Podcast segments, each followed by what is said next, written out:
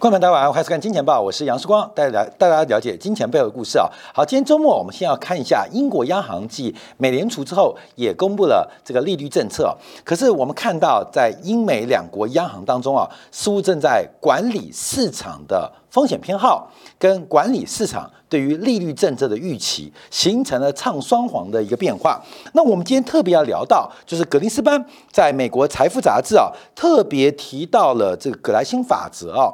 也就是劣币驱逐良币的一个理论，来提到这一次美联储的大杀器到底是什么？我们今天要做说明。好，我们先看一下英国央行的利率决策，非常妙啊，非常可爱。这一次升息了。零点七五个百分点升息了有三码，其实这次升息啊，跟昨天的美国升息的这个空间呢，跟这个调息的幅度是一样的。可大家注意到，越过去一段时间前七次英国央行的升息啊，其实都没有那么大。那这一次升息忽然加快了脚步，忽然加快了幅度，创下三十三年以来最大的单次央行的加息的幅度。那这个是一九八九年来首见的，所以也是二零二一年去年十二月以来第八次加息。可为什么管理了市场的风险，让市场的风险偏好回温？我们看今天亚洲市场到晚间的欧洲市场，还有美国的盘前，还有商品市场都开始出现价格的反弹。因为啊，在二十四小时之内，美联储传出来的讯息跟英国央行想传达的讯息刚好相反。刚好是矛盾的，要怎么说呢？因为虽然这次加息啊是呃这个三九年来最大、三十三年以来最大的一次，而且是连续第八次降息，可是可是我们看到英国央行的行长贝利却讲出了跟二十四小时之前鲍威尔完全相反的一个态度。第一个，我们看到最重要的讲法什么？利率上升的幅度将会低于市场的地价。在二十四小时之前，鲍威尔的讲法是利率上升的幅度将会高于九月份的会议的摘要，两个讲法刚好相反，也就是英国央行认为利率上升的最终高度将会低于市场目前定价，市场过度强调风险了，过度看高风险了。可是昨天美联储的讲法是市场低估了升息的空间、升息的时间跟升息的高度。怎么英国央行跟美联储的讲法虽然做法一样，可是讲法完全是相反的呢？这边我们就要把这个故事啊给拉出来做观察。我们先刚刚提到，因为啊昨天英国央行行长贝利的讲法虽然身体很诚实，可是嘴巴。却带出给市场一个盼望跟期待，因为包括像房地产依赖的固定抵押贷款利率不应该像之前一样上升，因为已经升完了。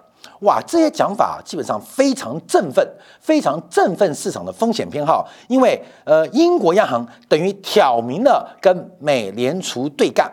好，这个专题啊，我们就要观察是不是美国对于全球的掌控力不足啊？因为在英国央行决定货币政策的时候，这个同时，德国的总理肖兹正在往北京的旅途上，正在往北京的路途上进行了对北京。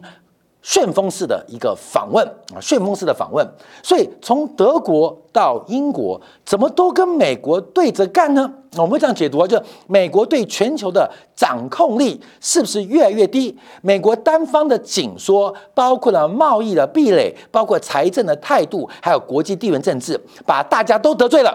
所以从沙特在 OPEC Plus 要求减产，跟美国对着干。到我们看到英国央行的货币政策跟美国货币政策对着干，德国的总理肖兹冒着国内跟国际的政治风险跟美国对着干。哎，我们讲到这边啊，感觉好像嗯，事情美国衰败了吗？美国衰退了吗？等一下，我们要从格林斯潘的呃这个最新的投诉啊，揭露出一个美国安排好的一场大戏啊。等一下提到，所以我们先把这个矛盾。地方啊给涨起来啊。所以目前观察啊，因为包括了英国、美国、欧元区在下半年以来啊，对于包括预期通胀，而且还有包括预期的政策利率啊，都较上半年来得更高。可是英国央行这次交出冷水，跟一个礼拜前的欧洲央行讲法不一样，跟昨天的美联储讲法也不一样，所以市场得到蛮大的振奋。好，我们看投票的过程啊，跟上一次也出现了一个非常非常戏剧化的转折。上一次。九月份，英国央行加息是加息了零点五个百分点，加息两码。当时投票比例是有三票认为要加息三码，那有五票有五票认为要加息两码，只有一票认为加息一码。所以上一次英国央行是非常非常的内部啊，这个呃的差距很大，有九位嘛，三位说要加息三码。五位加息两码，一位加息一码，所以我们看到两边的差距很大，最后是用五位啊，三比五比一，所以上一次英国央行是加息了零点五个百分点，那这一次啊不太一样哦，这一次的加息是七比二。有七位的委员认为要加息三码，有两位的委员认为不支持加息三码，所以又出现了一个新的格局跟变化。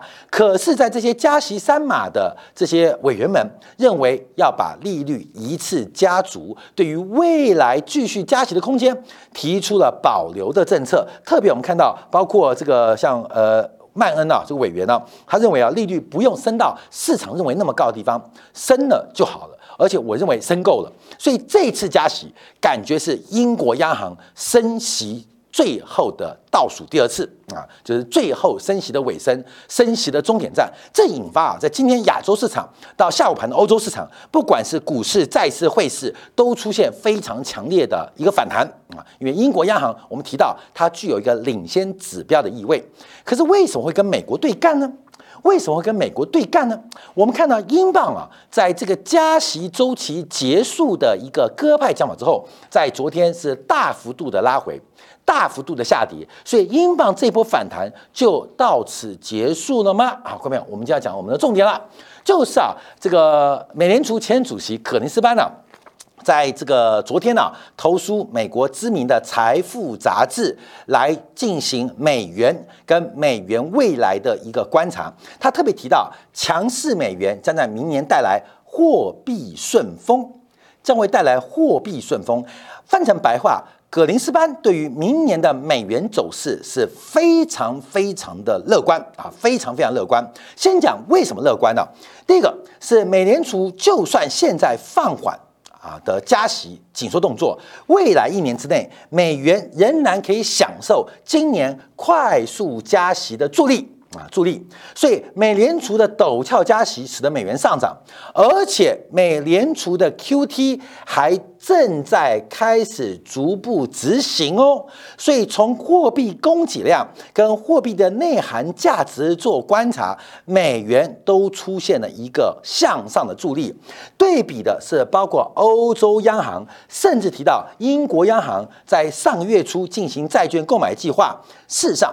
从整个货币决策当中，你宽松我紧缩，你供给增加我供给变少，反而使得美元在明年有更强的助力上升的助力。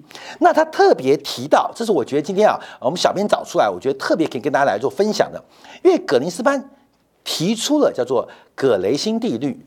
葛雷辛定律是什么意思啊？大家可能听过叫做劣币驱逐良币。劣币驱逐良币，就是用可联性定律标题啊来发表这次的论文。他认为强势美元可能是经济面临压力的表征，也有可能是罪魁祸首。那美元是良币还是劣币？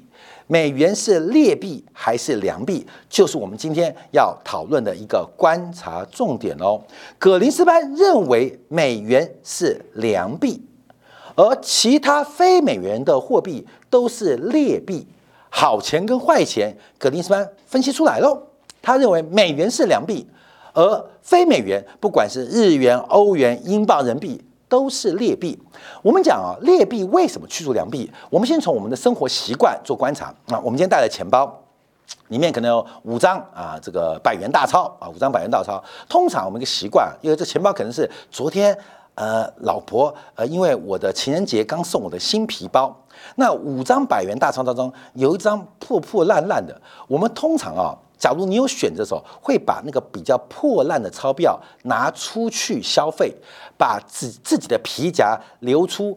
比较干净的钞票，哎，硬币也是一样哦。有时候我们会把比较脏的硬币先拿出去消费，比较把干净亮晶晶硬币留在钱包。我们从我们个人的消费行为，常常可以看到劣币驱逐良币。什么叫做劣币驱逐良币？不是把劣币拿出去了吗？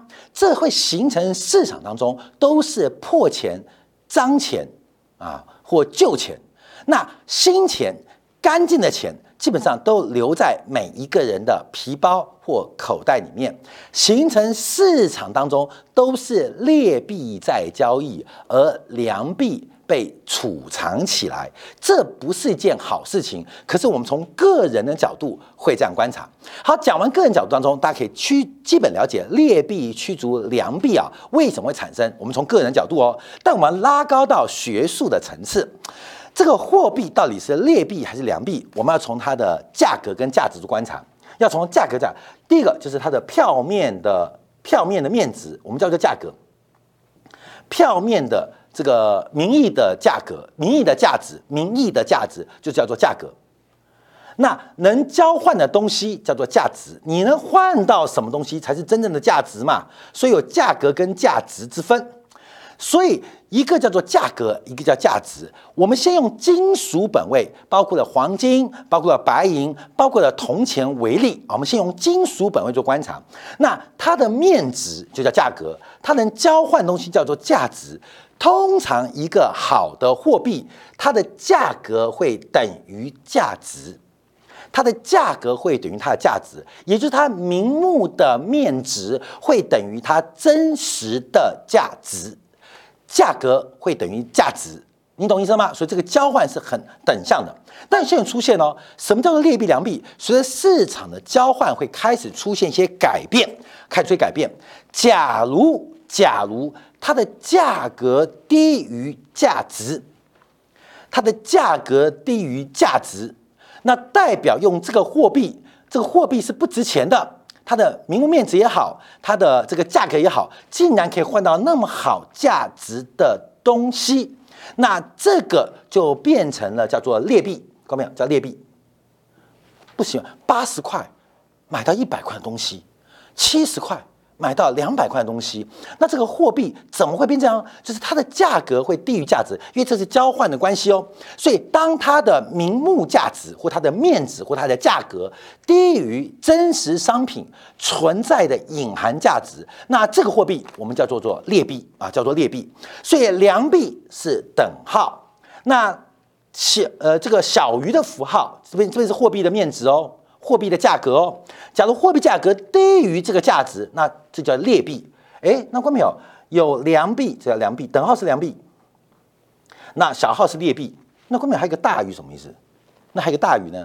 这个大于叫做铸币税，这大于叫铸币税，关没有？叫铸币税啊，这个铸币税，那就是当这个货币可以大于这个价值的时候，就说。呃嗯呃呃呃嗯呃，我可以换到更多东西啊。譬如说我哎，我们这样再举个例子啊，就是譬如说，我可以用五十块换到一百块东西。前面我修正一下，就是当一百块、一百五十块可以换到这个东西的时候，这是反向啊，购买逻辑哦。当我们的钱，我们的钱远远大于它真实的价值，那这个多余的差额就是各国政府央行所收的铸币税。啊，铸币税，所以就出现三个符号哦。我们再强调，货币有它的面值，有它的价格，有它的名目名义的价值啊，我们叫做价格，帮你跟真实价值会区分。当它货币发行的第一秒，其实是等号的，它可以等价交换到商品跟服务。白黄金可以换到等价的白银，白银可以换到等价的铜。铜可以换到等价的黄金，它有固定比率哦，它有固定比率。可是随着货币成分的变化，它会出现换不到或换太多啊等等变化。所以当它的价格低于价值的时候，这叫做劣币。当它可以换更多，它的这个劣换更多的时候，它就变成良币之外叫做铸币税，所以有记住小于等号跟大于的符号。那等一下我们就要把这个东西啊来进行导入。什么叫做劣币驱逐良币？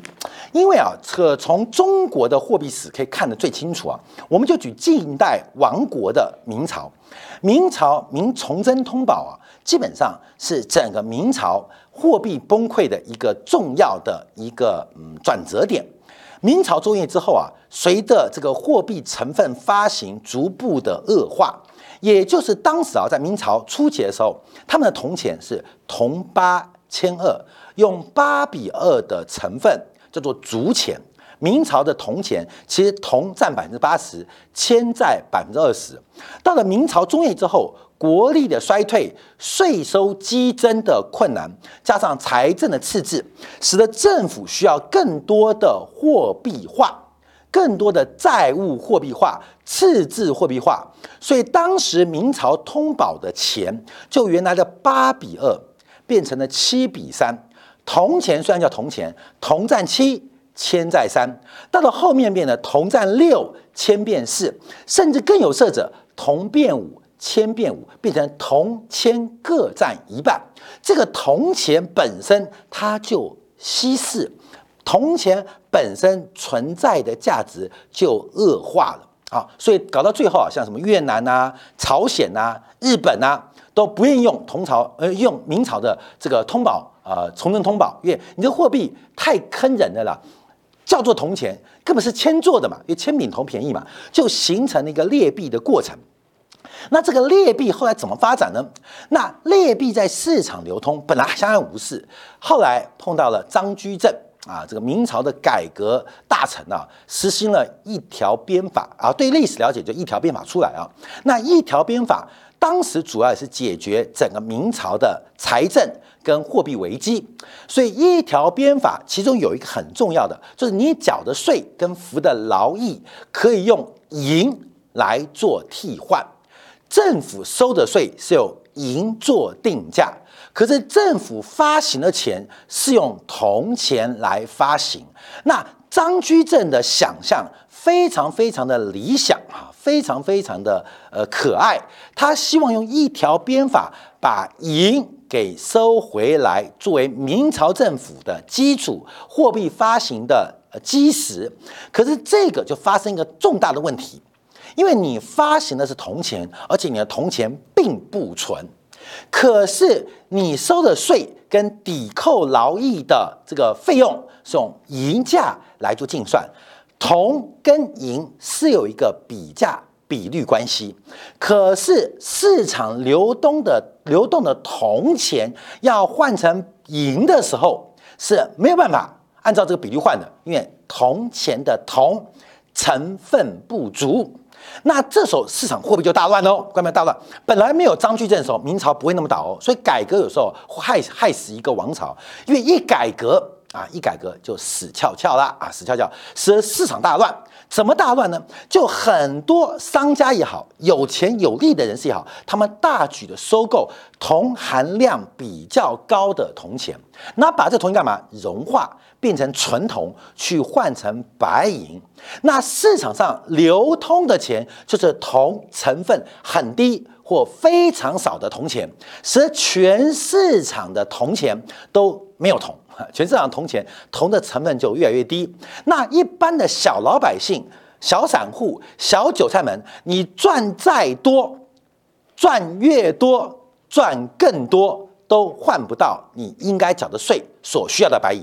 就是形成整个底层生活困难跟整个流动支付恶化的快速转折，所以当时啊，张居正这个做法，他看到了这个明朝的货币发行危机，明朝的财政赤字，所以实行了一条鞭法，可是用这个白银收税，用不足。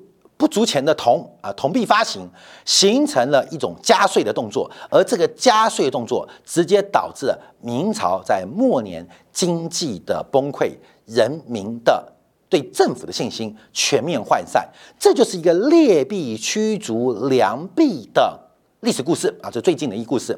好，那现在现在现在我们讲回来哦，这劣币驱逐良币。那现在格林斯潘是说良币如何驱逐劣币？嗯，关没有？良币如何去劣币？你放眼全球金融史当中，只有中国货币史曾经出现过一次，这就是文景之治汉文帝的时候曾经成功过。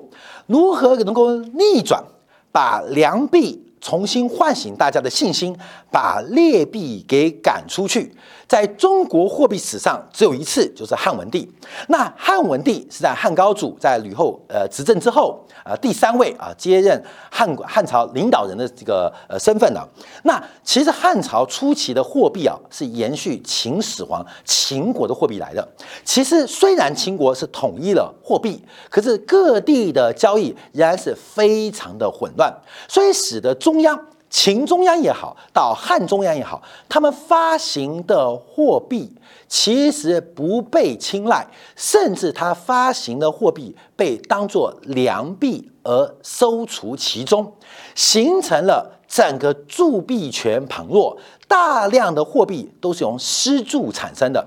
说汉文帝最后怎么办呢？他就讲个讲一个政策啊，叫做使民啊，叫民众放铸。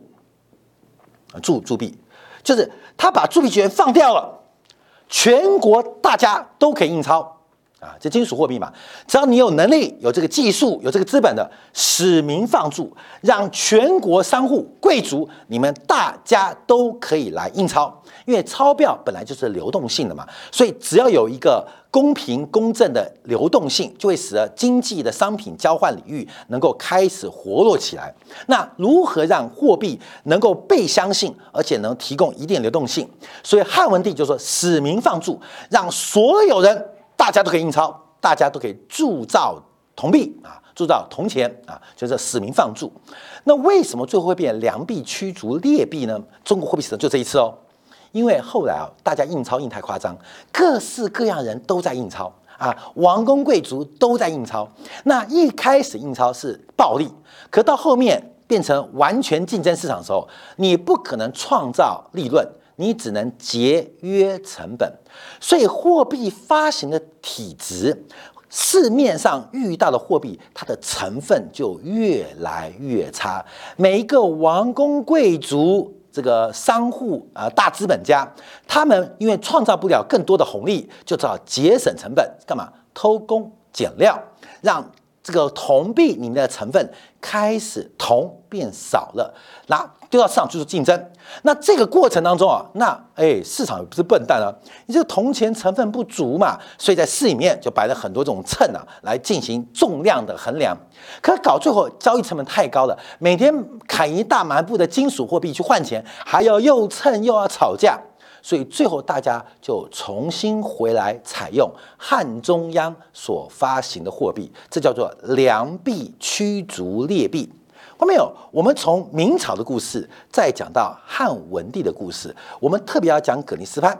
葛尼斯潘可能研究过《汉书》，那如何从劣币驱逐良币？就是一九七二年，美国退出金本位制度，这是劣币驱逐良币的一个过程。那等到劣币驱逐良币之后，又如何让良币变成驱逐劣币呢？就是鼓动。全球央行开始印钞，鼓动全球央行都玩利率宽松，就是让整个市场全使民放筹啊，放住放住，使民放住。所以你要大家注意到，过去二十年从葛林斯潘之后变成汉文帝的动作，大家对于美元是有高度的怀疑，我们都叫做美元霸权，美元用美元地位操弄世界资源。好，没关系，你们都可以印啊。欧元印欧啊，欧洲印欧元，英国印英镑，日本你想印多少日元随便你啊，人民币你尽量印啊，M two 随便你玩，甚至什么加密货币、比特币、以太坊全部都出现，大家都印啊。美国放开哦，大家都印，所以你看什么加密货币、以太坊、狗狗币什么都来了，这就是呃使民放逐啊，让大家都能印钞。好。我们用汉文帝的例子，再配合葛林斯潘昨天的投书，在大家疯狂印钞的同时，美元的货币发行量正在偷偷悄悄的快速紧缩，正在快速紧缩。不管是对于美元的报酬官方利率，还是美元供给的数量，正在悄悄。偷偷的紧缩，我们从过去 M two 可以看得很明显啊。从二零二一年以来，全球 M two 下滑最快的就是美国。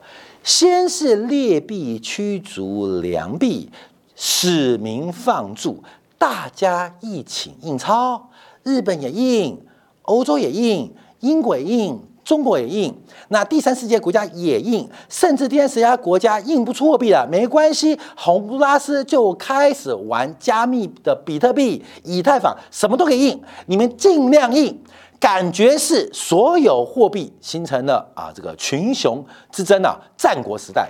可是作为霸主的汉文帝，我们用格林斯曼为例，他正在悄悄的进行一个紧缩动作，我们可以想象。到了明年这个时候，到了后年这个时候，大家会关注什么？大家会观察什么？观察你这个货币的成分是什么？不再是黄金本位哦，因为用黄金作为本位，不仅美国要破产，破产最究的是欧洲，破产最大是英国，破产最究的是中国，因为中国的黄金储备面对数百兆人民币发行是远远不足的。又回到现实层面。信用货币的体系，谁的外汇储备，也就是央行资产负债表里面当中，谁拥有美国国债最多，谁拥有美元最多，谁的成分就越高。美国不想扮演黄金，美国只想扮演青铜，因为黄金的发行量受到天然地理的限制，它不可能成为主要的流通性的工具。可是青铜怎么办呢？青铜从货币的体当中，其实也受到供应量的限制。而美国正在做的事情，是把一个信用货币准。金属化，也就是在数量上得到控制，而在报酬率得以提高。在这个过程当中，正在进行一个良币驱逐劣币的进程。昨天格里斯班投书财富，感觉在直接透了美联储这一次为什么甘冒经济风险大不逆而。疯狂加息而快速紧缩，不仅在数量上进行 QT，连在价格上利率性急速拉升。原来这二十年的劣币驱逐良币、使民放逐的过程，要来到最终收割的时刻了。到两年后、三年后、五年后，我们才会发现，每个国家发行的货币，你有本事你就用黄金做储备，这是不可能的，这是不可能的。你有本事，你就白银做本位，这也不可能的，因为全球黄金百位白银就那么多数量。但有一个可能性哦，就是请大家来多多储备美元跟美国国债。这就是格林斯潘昨天投书对我们一个非常重要的提示跟警示哦。这场美元的游戏正在快速的循环之中，而他面对的整个资产的一个重清算也在。美国的安排之中，在周末当中分享给大家。好，感谢大家收看，我们静下，这个休息一下，也没有广告？我们在经典部分啊，第一个先解读一下今天大陆股市大涨，另外商品市场哎被风险票给带了上来，另外美国昨天经济数据又透露出什么样的讯号？休息片刻，经典部分为大家做进一步服务。